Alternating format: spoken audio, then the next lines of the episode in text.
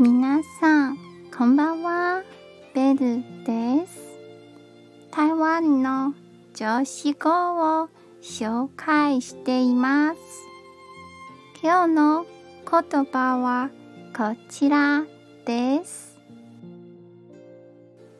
変わらない信念は垂れて落ちる蜜が意志を削るように大きな困難や障害を乗り越えることができます。今日も一日お疲れ様でした。ゆっくりお休みくださいね。じゃあまたね